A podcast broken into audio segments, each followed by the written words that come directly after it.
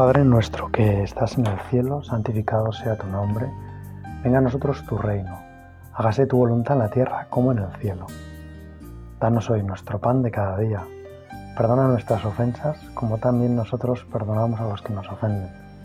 No nos dejes caer en la tentación y líbranos del mal. Hoy Señor, queremos hablar contigo, quiero hablar yo contigo en este rato de la alegría de vivir en Jesucristo, la alegría de vivir en ti. Que mi vida sea tu vida, que lo que a mí me mueva sea lo que a ti te mueve, que lo que a mí me interesa sea lo que a ti te interesa. Y quiero descubrir, Señor, que eso es lo que me va a hacer feliz. Por eso te pido que me alejes, no me dejes caer en la tentación de pensar que seguirte a ti es algo triste, es algo que implica solo renuncia, es algo que me obliga a posponer la felicidad para el cielo. Yo, Señor, quiero ser muy feliz, porque creo firmemente que eso es lo único que tú persigues. Como me quieres tanto, lo que me quieres es muy feliz. Cuando una persona quiere mucho a otra, lo que quiere para ella es lo mejor. Y a lo que estamos, para lo que estamos hechos es la felicidad. Y la felicidad es consecuencia del amor. Cuando se tiene un gran amor, se es feliz. Cuando se vive de acuerdo a la verdad de ese amor, se es feliz. Pues Señor, dame a mí descubrir esto, el deseo impresionante que tú tienes de hacerme feliz. Las ganas que llenan tu vida, tu día, tu eternidad, tu infinitud, que no son otras que hacerme feliz. Tú no tienes otro proyecto para la tierra, para los hombres, para mí, para ninguno de mis amigos, para ninguno de mis parientes, para ninguna de las personas con las que me encuentro. No tienes otra finalidad, otra ilusión, otro deseo que que seamos felices y que seamos felices contigo. Porque eso es amar a una persona, querer que sea feliz conmigo, que lo que le haga feliz es estar conmigo. Qué gozada saber que Dios nos elige para eso, para ser felices con Él.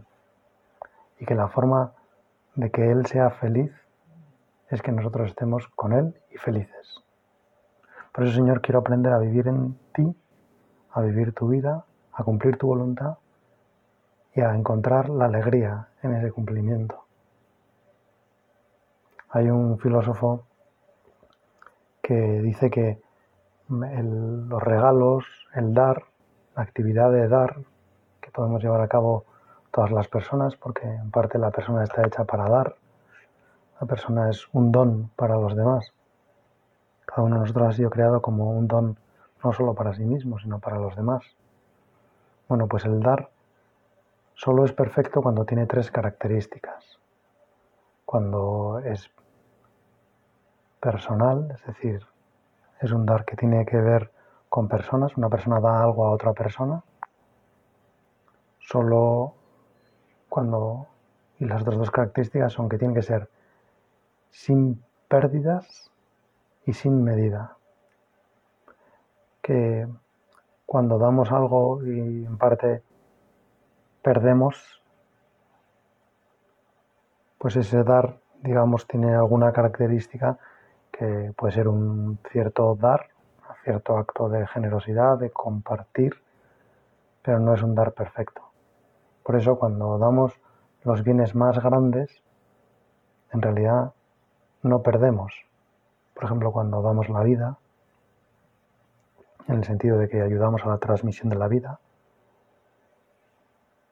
Nosotros no perdemos la vida para darla. Hay veces que, que sí sucede eso. ¿no? El Papa acaba de anunciar que va a beatificar a una mujer que en parte ofreció la vida por salvar a su bebé y no se aplicó un tratamiento de quimioterapia en un momento determinado para evitar que el bebé sufriera daños y eso causó con el tiempo su muerte.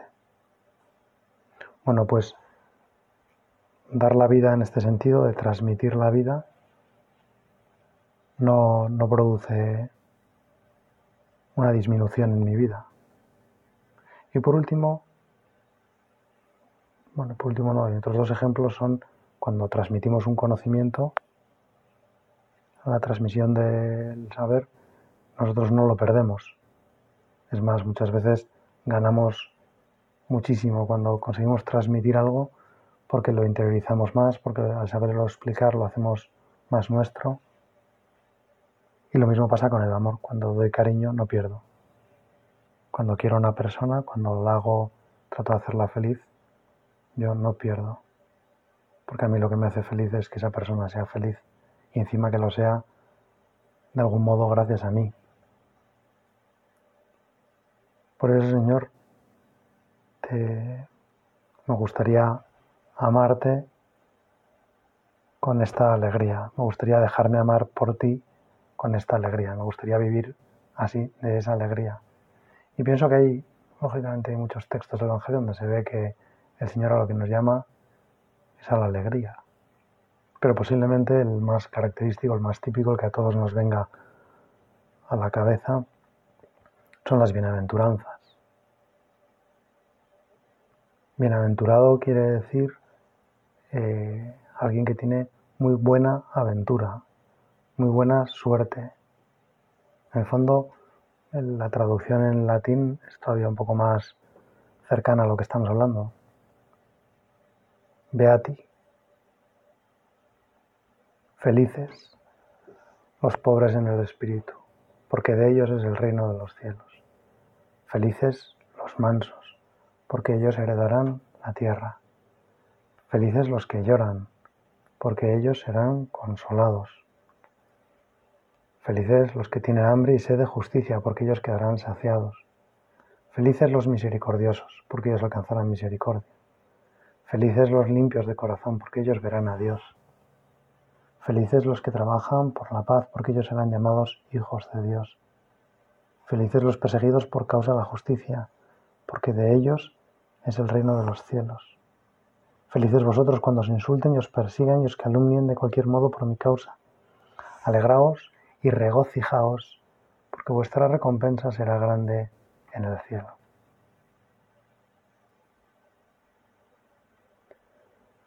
Qué maravilla, Señor, que el programa de vida que nos propones, la instrucción que nos das en el Nuevo Testamento para seguir tu camino, las líneas que nos marcas en el suelo para que nosotros tengamos claro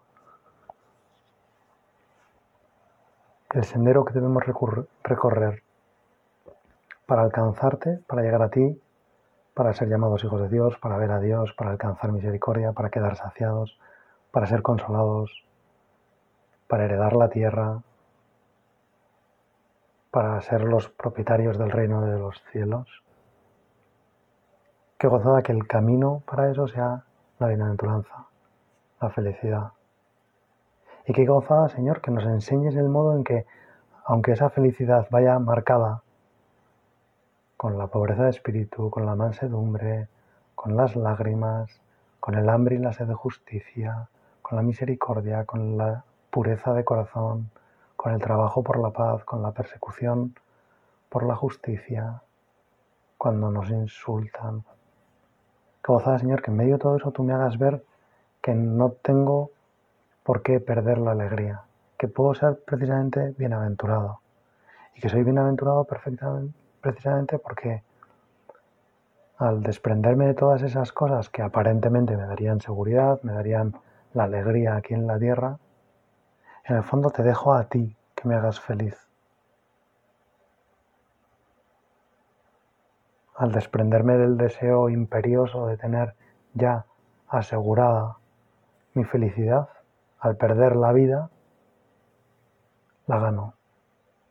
que quiere ser feliz y lo busca a toda costa y a costa de cualquier cosa y cualquier persona, pues termina siendo un, un infeliz, un desgraciado.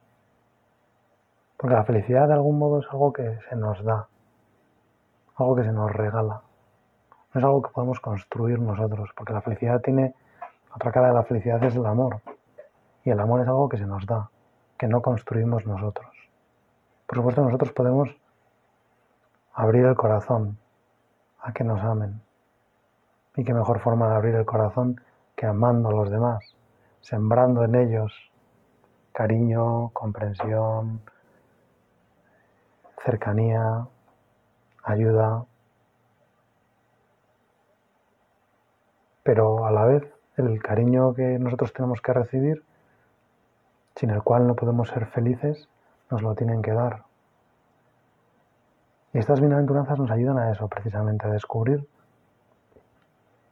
que el cariño no lo construimos nosotros. Y por lo tanto no pasa nada porque, por ejemplo, seamos misericordiosos. No puede pensar que con la misericordia, siendo misericordioso con los demás, siendo comprensivo, sabiendo perdonar, uno pierde.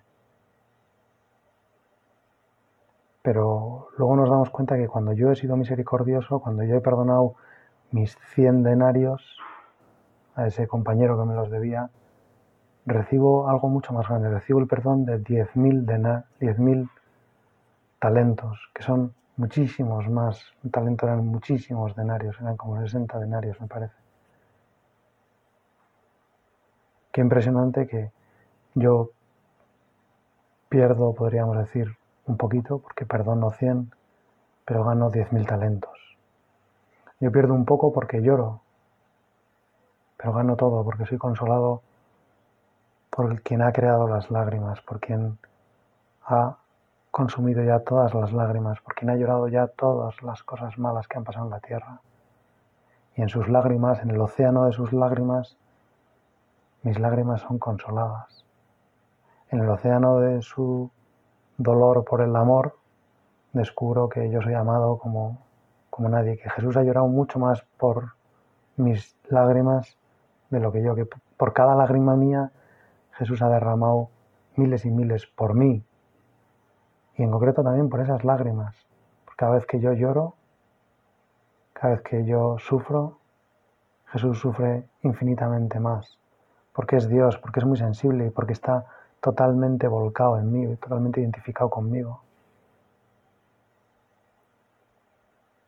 Que cuando yo soy pobre, cuando yo no busco la seguridad en las cosas que poseo, no trato de poseer las cosas y menos a las personas, entonces recibo el reino de los cielos, me convierto en el poseedor del reino de verdad. Yo no tengo nada, pero entonces lo tengo todo porque soy hijo de, Dios.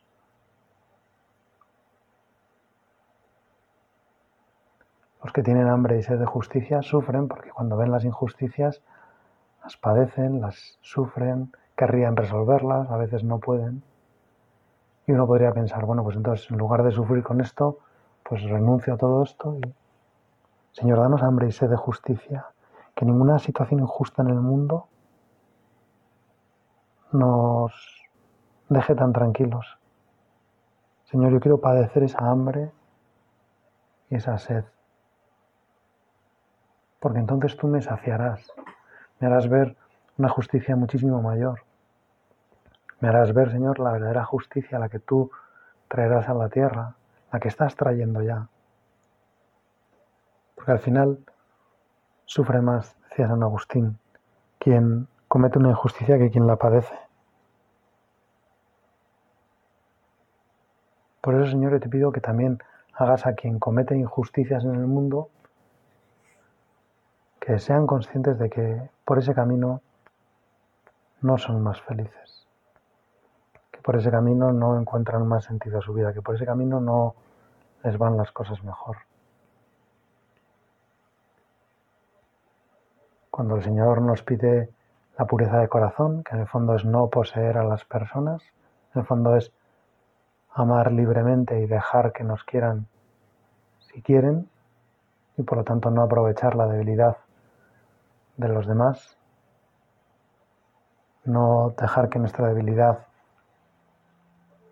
nos embargue, sino dejar que sea la libertad la que decida, la libertad de los demás, la que decida si nos quieren querer o no. Parece que perdemos algo, parece que ya no tenemos seguro el amor. Y sin embargo nos dice Jesús que esa es la clave para ver a Dios. Que si tenemos la mirada turbia, si queremos poseer, si estamos como cerrados a todo lo que no sea lo que ya he conseguido, lo que ya tengo, pues entonces no puedo ver a Dios, porque Dios es inconmensurable, porque Dios no cabe en un sitio donde yo lo quiero encerrar.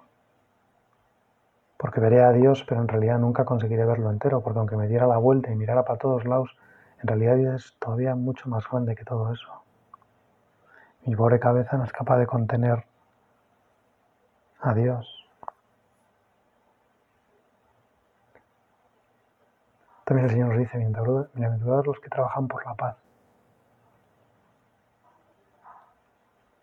porque ellos serán llamados hijos de Dios. Y luchar por la paz, trabajar por la paz quiere decir esforzarse para que la paz sea una, una realidad, lo cual quiere decir admitir que en el mundo hay mucha guerra. Están los conflictos armados a nivel global, entre países o dentro de un mismo país o entre facciones. Pero luego hay una guerra mucho más sediciosa que afecta a todas las almas, donde el diablo, el demonio, está puesto en pie de guerra y no cesa nunca y no va a dar tregua nunca y no va a parar hasta que consiga enterrar a los que más pueda. Por eso, Señor, yo quiero buscar y trabajar constantemente por la paz. Quiero, Señor, anhelar la paz en todos los corazones. Quiero, Señor, ir dando paz, transmitir paz a mi alrededor, hacer ver a la gente que lo que cuenta no es solo lo que hacemos nosotros, sino lo que hace Dios con nosotros, lo que hacemos en Jesucristo. Que la verdadera alegría está en Jesucristo, en compartir su vida, en que Él comparta con nosotros su vida, en que comparta con nosotros su pobreza, su mansedumbre, sus lágrimas, su hambre y sed de justicia, su misericordia, su pureza de corazón, su trabajo por la paz, sus persecuciones y sus insultos y las calumnias todo eso, Señor, queremos compartirlo. Quiero vivir tus lágrimas, Señor. Quiero llorar con lo que tú lloras. Quiero llorar la misma cantidad de lo que tú lloras. Quiero ser igual de manso que tú, igual de humilde, igual de sereno, igual de misericordioso. Quiero tener esa ansia, esa sed de justicia, Quiero trabajar por la paz como tú trabajas. Y no me importa, Señor, ser perseguido por la justicia porque puedo ser bienaventurado. Porque en ese mismo momento, Señor, en que soy perseguido por defender la justicia, por causa de la justicia, entonces heredo ya el reino de los cielos preparado para nosotros desde antiguo.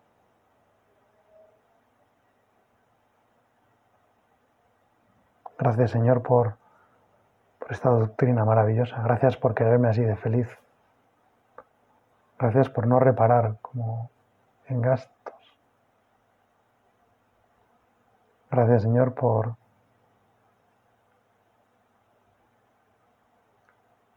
no dejarme como embargar por la tristeza nunca.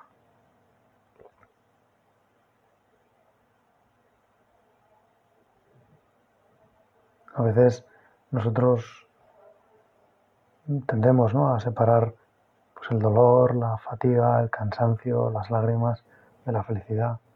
Pero decía San José María en una carta en el año 31, el amor gustoso que hace feliz al alma está fundamentado en el dolor, en la alegría de ir contra nuestras inclinaciones por hacer un servicio al Señor y a su Santa Iglesia.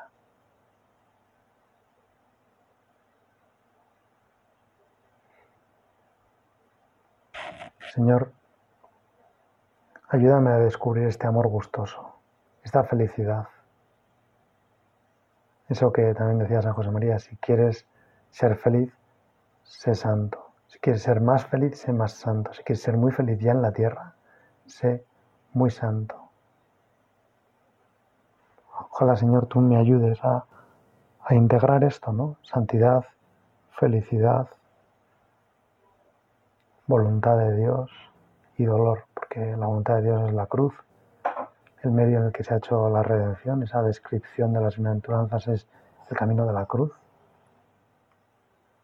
quizá más patente en las últimas bienaventuranzas, pero pienso que también desde la primera. Y Señor, yo quiero saber unir en mi alma felicidad y cruz, dolor y amor, que no los vea como contrapuestos, como algo que se excluye mutuamente. Si hay dolor, entonces es que no amo. Si me cuesta hacer las cosas, entonces es que no amo a Dios. No, no es eso. Si me cuesta hacer las cosas, mejor entonces no las hago, porque quiere decir que estoy haciendo algo contra lo que siento. ¿no?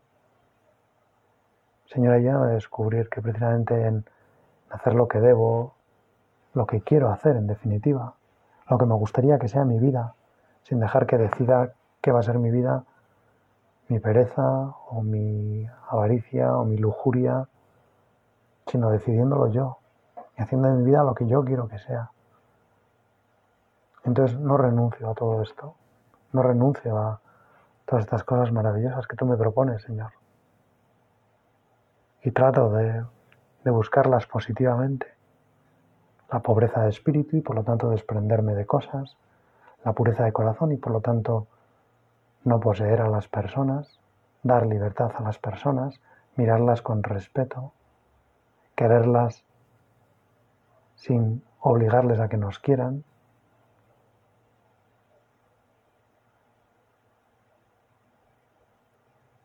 Quiero vivirlo, Señor, como tú me lo planteas, con, este planteamiento tan positivo, tan sugerente, tan inspirador con esta maravilla de saber que no tengo que ir contra lo mío, porque lo mío, lo más profundo mío es el deseo de ser amado y amar. Y, y a Dios es muy fácil amarlo, porque es muy fácil hacerlo feliz.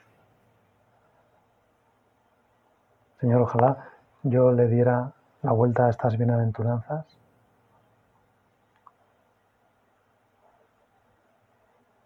y las convirtiera en como en un deseo que tengo para ti. Yo también quiero hacerte feliz, Señor. Yo también quiero que disfrutes. Yo también quiero darte lo que necesitas para ser feliz. Qué goza que, por un lado, Dios y yo, cada uno con sus fuerzas, yo con las de Dios sobre todo, pero estemos intentando hacer el uno feliz al otro. Y qué impresionante que Dios pueda ser feliz conmigo. Qué impresionante que Dios pueda ser feliz en medio de la cruz.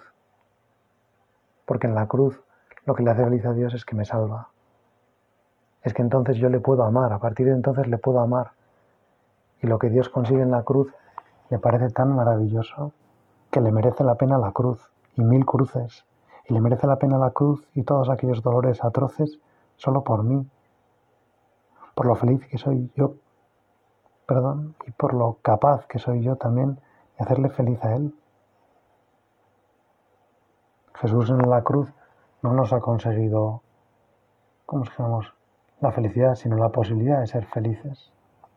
Incluso muriendo en la cruz, dándolo todo, Dios no tiene forma de asegurar que nosotros vayamos a ser felices, pero sí que ha asegurado que si nos dejamos querer, seremos felices. Si yo me dejo querer, pues seré el reino de los cielos, porque en lugar de buscar yo la alegría en las cosas de la tierra, en lo que poseo, la buscaré en Dios. Si yo me dejo querer, heredaré la tierra, porque seré humilde y no estaré todo el rato hablando de mis derechos y de mis cosas, sino que dejaré que surjan las las cosas y salgan las cosas adelante gracias a la libertad de los demás. Eso es el manso, ¿no? El que respeta la libertad de los demás. El que no quiere imponerse, el que no busca la alabanza o la apreciación en quien no la puede dar, que son los demás, sino que la busca en Dios.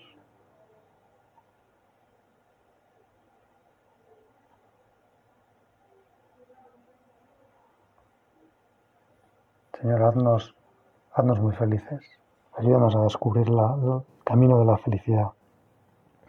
Ayúdanos a descubrir que el camino de la cruz, el vía crucis, ese camino que tú has seguido en medio de esas, en medio de tu mar rojo, atravesando el mar rojo con las aguas a punto de hacerte perecer, pero pues Señor, que yo vea que los que perecen en la cruz, los que perecen en ese camino, en ese sacrificio, en ese caminar con miedo, son los enemigos.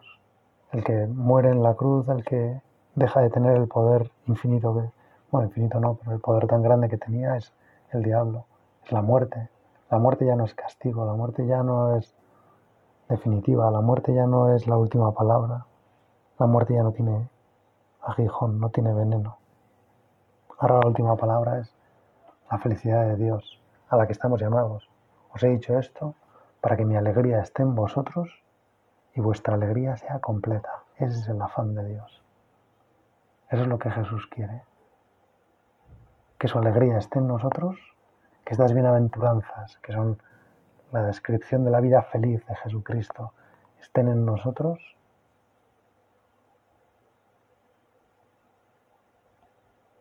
y que produzcan el mismo fruto que producen en él, esa felicidad, que seamos muy felices. Ojalá, pedimos a la Virgen, ojalá aprendamos nosotros a, dejarnos querer así. Ojalá no busquemos la alegría, el amor, la seguridad en todas esas otras cosas. Ojalá salgamos de nuestra zona de confort. Se podría decir que las bienaventuranzas es la promesa de que fuera de la zona de confort hay más alegría. Que más allá de nuestros límites, más allá de lo que controlamos, más allá de lo que somos en realidad, hay muchísima alegría. Ahí es donde de verdad Dios quiere volcarse con nosotros. Ahí es donde nos va a hacer felices de verdad. Ahí es donde vamos a ser las personas más felices del mundo, aunque seamos muy pecadores, aunque seamos muy poquita cosa. Aunque no destaquemos en nada, queremos destacar en esto, Señor, en la felicidad. Y queremos destacar la felicidad de la mano de tu madre, pidiéndole a ella que nos enseñe cómo ha sabido unir en su vida el camino de la cruz, el sufrimiento, el dolor, la angustia, la perplejidad, la confusión, todas esas cosas que ella ha sentido, que ella ha sufrido, cómo podemos encontrarlas en la Eucaristía cómo podemos encontrarlas en el sacramento de tu bienaventuranza, Señor. Porque tú cuando instituyes el sacramento das gracias a Dios, te llenas de alegría, te conmueves de emoción, porque Dios te permite estar con nosotros, porque nosotros somos tu alegría. Porque tú pierdes todo, Señor, pierdes todos los bienes, pierdes tus, todos tus derechos, pierdes aparentemente tu alegría porque te pones a llorar para que tu alegría seamos nosotros, para que te consolemos nosotros. Pues Madre mía, ayúdanos a que veamos así a Jesús y que lo busquemos de esta forma. Dios te salve María, llena eres de gracia, el Señor es contigo. Bendita tú eres entre todas las mujeres y bendito es el fruto de tu vientre Jesús. Santa María, Madre de Dios, ruega por nosotros pecadores, ahora y en la hora de nuestra muerte. Amén.